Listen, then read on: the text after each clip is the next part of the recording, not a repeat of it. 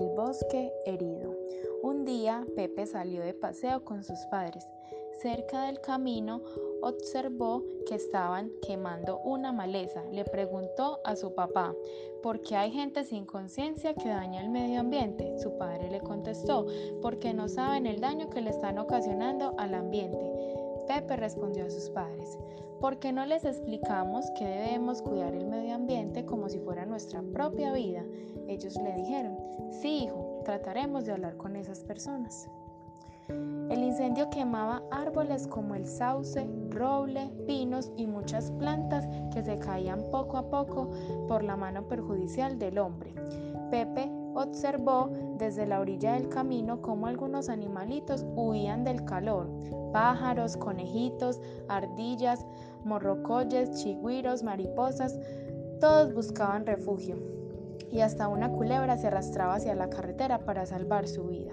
El bosque, herido por el fuego, se veía muy triste y solo.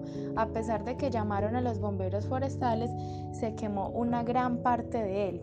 Fue destruido por el hombre. En vez de cuidarlo, para que los árboles protejan el ambiente y sirvan de nido a las aves y animalitos del bosque.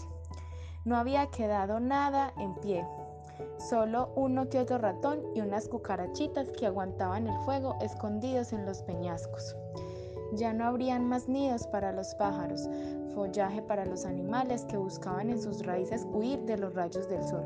Sus ramas verdes y brillantes ya no se extenderían en el abanico verde y colorido del bosque. Solo debajo de una piedrecita, Pepe observó en un rincón del fallecido bosque cómo se asomó tímidamente una pequeña hojita verde, componente de una plantita que acababa de nacer. Era una semilla de arbolito que había quedado latente bajo las piedras quienes la cuidaron cobijándole del fuego. Se había alimentado de las aguas subterráneas de la manera más bonita de la madre tierra.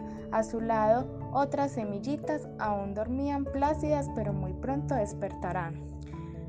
No todo se había perdido, la naturaleza empezaba de nuevo su ciclo vital. Los arbolitos irían despertando poco a poco y se irían creciendo, empezando el ciclo de la vida. Lo demás lo haría el sol y el agua. Crecerían hasta llegar a ser tan altos como los que habían sido quemados. Una esperanza nacía. El bosque volvería a ser lo que antes era, un remanso de paz y naturaleza para los animales silvestres. Un ratoncito asomó su trompa desde una caverna. Las pequeñas hojitas verdes se alimentarían del sol, del agua y todo volvería a ser como antes. El bosque ya no estaba herido, renacía feliz.